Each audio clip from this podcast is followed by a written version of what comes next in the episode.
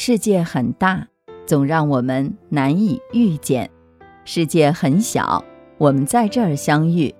这里是星汇的夜空，我是星汇，让我们静下来，一起聆听今天的故事。《西游记》里面啊，有个观音院僧某宝贝黑风山怪窃袈裟的故事，说的就是啊，观音院里面金池长老跟唐僧炫耀自己的宝贝。孙悟空斗富心切，怂恿师傅拿出锦兰袈裟，哪知金池长老在见到袈裟后起了杀人越货的念头，最终作茧自缚，撞墙而死。而师徒二人呢，也大费周章才拿回了袈裟。大家想想，一场炫富，两败俱伤。金池长老不知道，财不配德，必有余殃。孙悟空也不明白，客不离货，财不露白。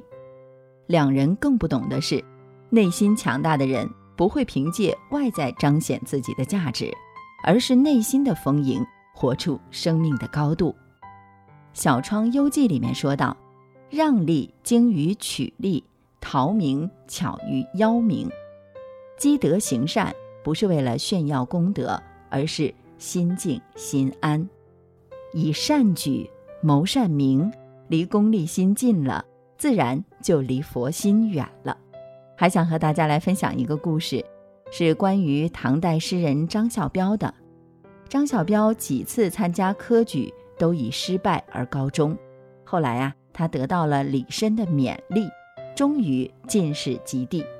心愿达成的时候呢，张孝标得意洋洋地写诗赠给李绅，诗的大意说。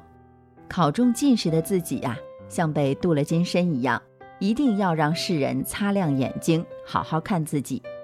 李绅毫不客气地回诗：“只有假金才需要镀，真金无需麻烦。”是啊，《易经》里也说过：“谦谦君子，卑以自牧。”得意忘形只会固步自封，心存敬畏，方能行至高远。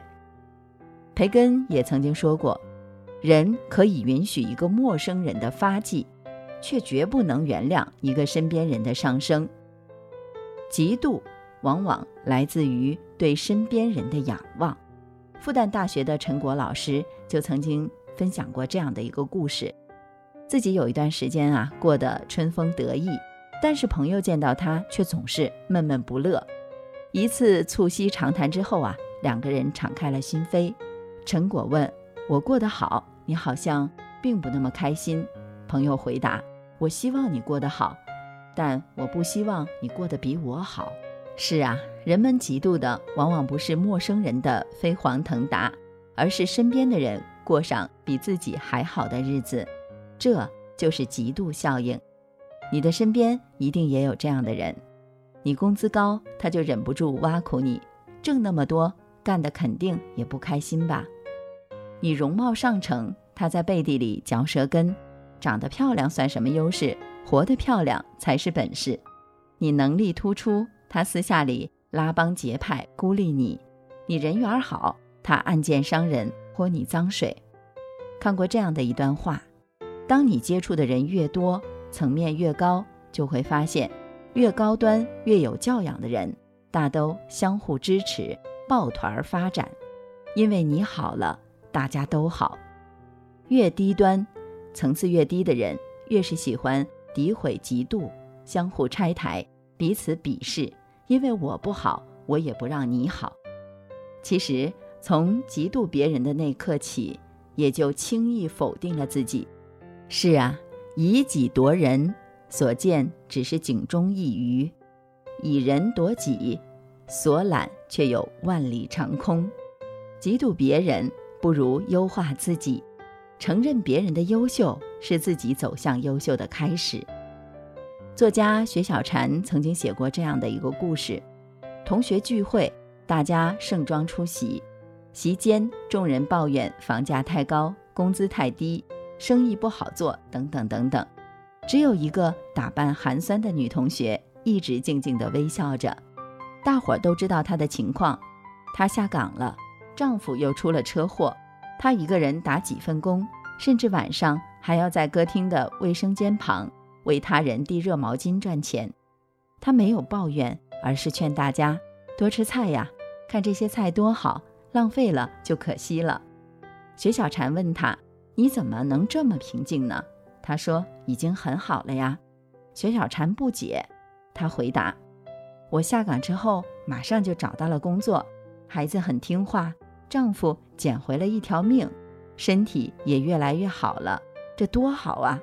老板准假让我来参加同学会，我又见到了大家，这多高兴啊！”薛小婵感叹道：“已经很好了。”这是一句禅语啊，有人爱，有事儿做，有所期待，对于一个普通人来说，已经是莫大的幸福。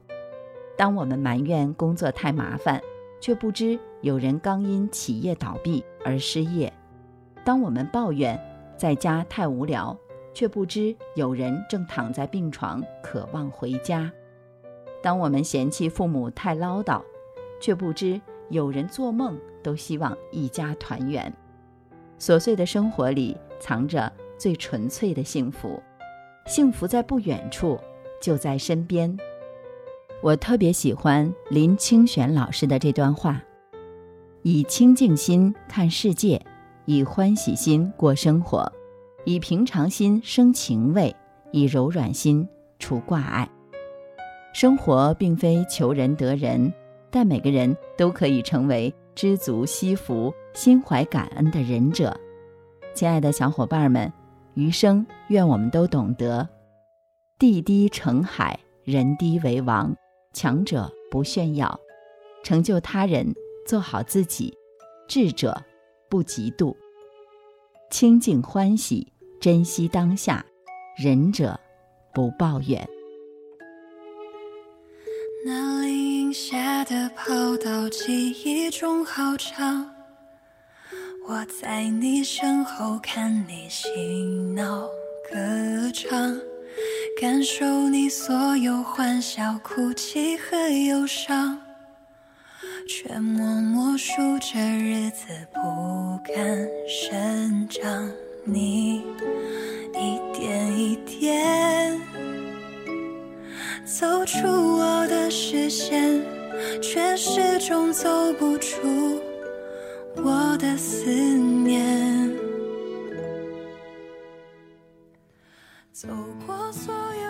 感谢您的收听，我是星慧。如果您特别喜欢星慧的节目，请您将我们的节目转发出去，让更多的朋友走进我们的夜空。每天晚上，我都会在星慧的夜空里和您说晚安，晚安，好梦。我的爱属于你，而你属于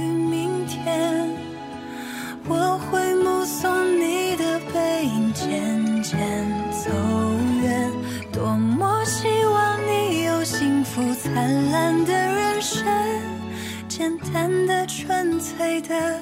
畅快的小世界。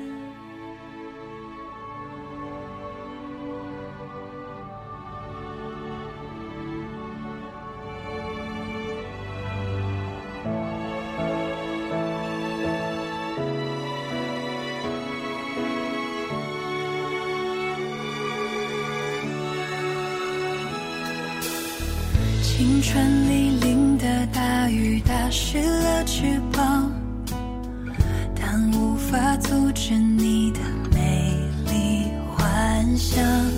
就算是失败跌倒那又能怎样？